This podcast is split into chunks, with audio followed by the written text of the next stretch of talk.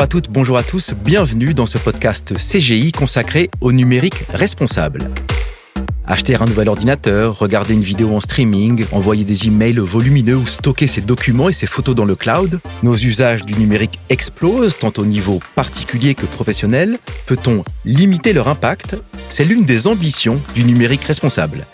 Et pour en parler, deux invités. Emmanuel Laroche, vous travaillez chez Airbus, vous êtes aussi directeur de la communication de l'INR, l'Institut du numérique responsable, et c'est à ce titre que vous exprimez aujourd'hui. Bonjour et bienvenue. Bonjour et merci pour l'accueil. Et Jérôme Chalot, vous êtes responsable RSE de CGI Europe de l'Ouest et du Sud. Bonjour Jérôme, merci de votre participation. Bonjour à toutes et tous. Alors je vous propose de commencer par poser le cadre. Emmanuel, qu'est-ce que le numérique responsable? C'est la prise en compte dans la stratégie de digitalisation des entreprises des impacts sociétaux et environnementaux induits par le numérique. Il y a des bonnes pratiques qui sont à appliquer, issues des, des grands principes du développement durable, à mettre en œuvre avec la spécificité du numérique.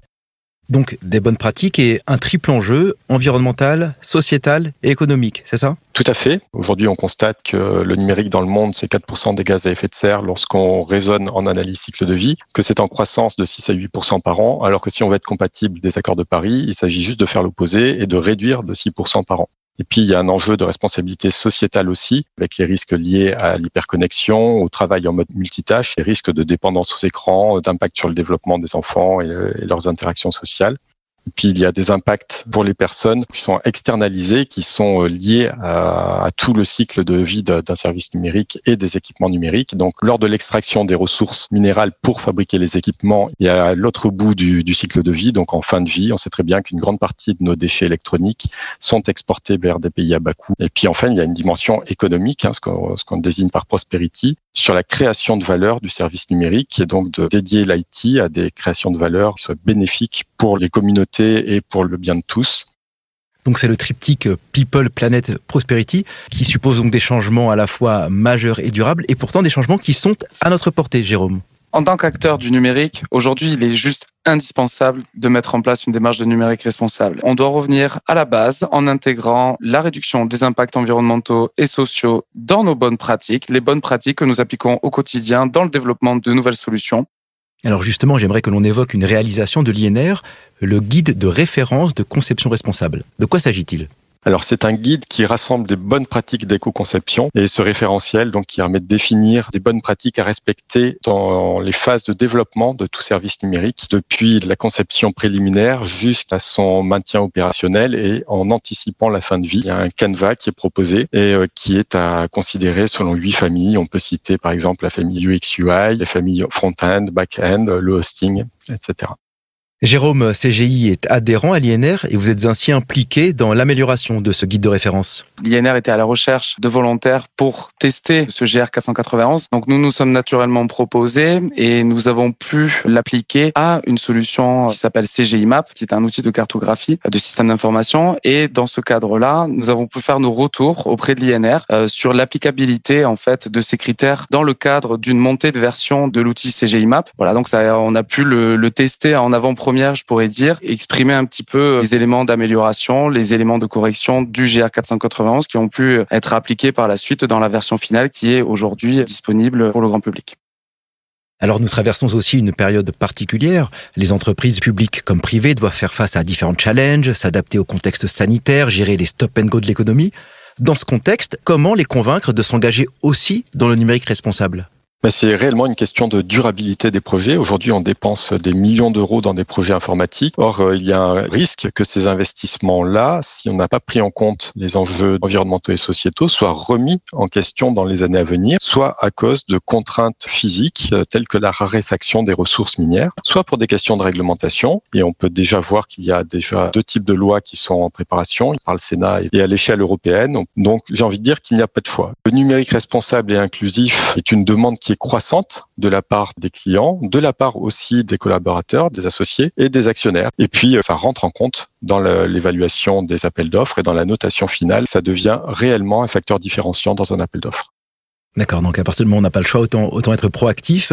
C'est un peu comparable en fait avec l'évolution du regard porté sur la cybersécurité. Tout à fait. On peut même s'inspirer grandement de ce qui a été fait en cybersécurité. Aujourd'hui, lorsqu'on développe une solution informatique, on réalise une démarche qui est ce qu'on appelle le Secure by Design. Eh bien, ça doit être inspirant pour la soutenabilité. Une ambition possible, c'est de, basculer sur le Sustainable by Design. Et donc, on peut s'inspirer de ce qui a été fait en cybersécurité, sachant qu'il y a des synergies qui existent réellement sur les enjeux de simplification, de maintien opérationnel dans le temps, de qualité du code, pour en définir beaucoup.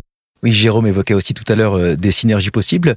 Comment est-ce qu'aujourd'hui CGI s'approprie ce sujet du numérique responsable? Dans un premier temps, au niveau de l'organisation, s'approprier le numérique responsable, c'est la continuité de ce qui a pu être mis en place grâce au développement durable. Donc de pouvoir réduire l'impact lié à ses infrastructures, à la gestion de son parc euh, informatique. Par rapport à la production, en fait, c'est plus simple qu'il n'y paraît. On pourrait se dire que de se rajouter une complexité, à prendre en compte euh, les critères environnementaux et sociaux, rajouterait des coûts dans la production, etc. Mais comme vient de le dire Emmanuel, sur l'ensemble du cycle de vie d'une solution, on aura forcément une baisse des coûts. Et en fait, on revient à la base de fournir des solutions éco-conçues qui répondent aux mêmes exigences en termes de performance et d'utilisation pour les utilisateurs finaux, tout en fournissant exactement la même qualité de, au niveau de la solution. Voilà, donc ça, c'est une transformation au final de nos pratiques, mais qui n'est pas une révolution non plus. On revient et on intègre dans nos pratiques métiers ces éléments euh, environnementaux et sociaux. Et pour les professionnels, c'est d'ailleurs une nouvelle compétence qui est de plus en plus demandée euh, par les entreprises du numérique et notamment euh, dans le cas des appels d'offres avec les grands comptes d'avoir des solutions éco-conçues. Donc c'est plus que positif euh, pour les collaborateurs et les collaboratrices des entreprises du service numérique. Alors concrètement, comment les entreprises publiques ou privées peuvent-elles se lancer dans le numérique responsable? Quelle est la première étape, Emmanuel?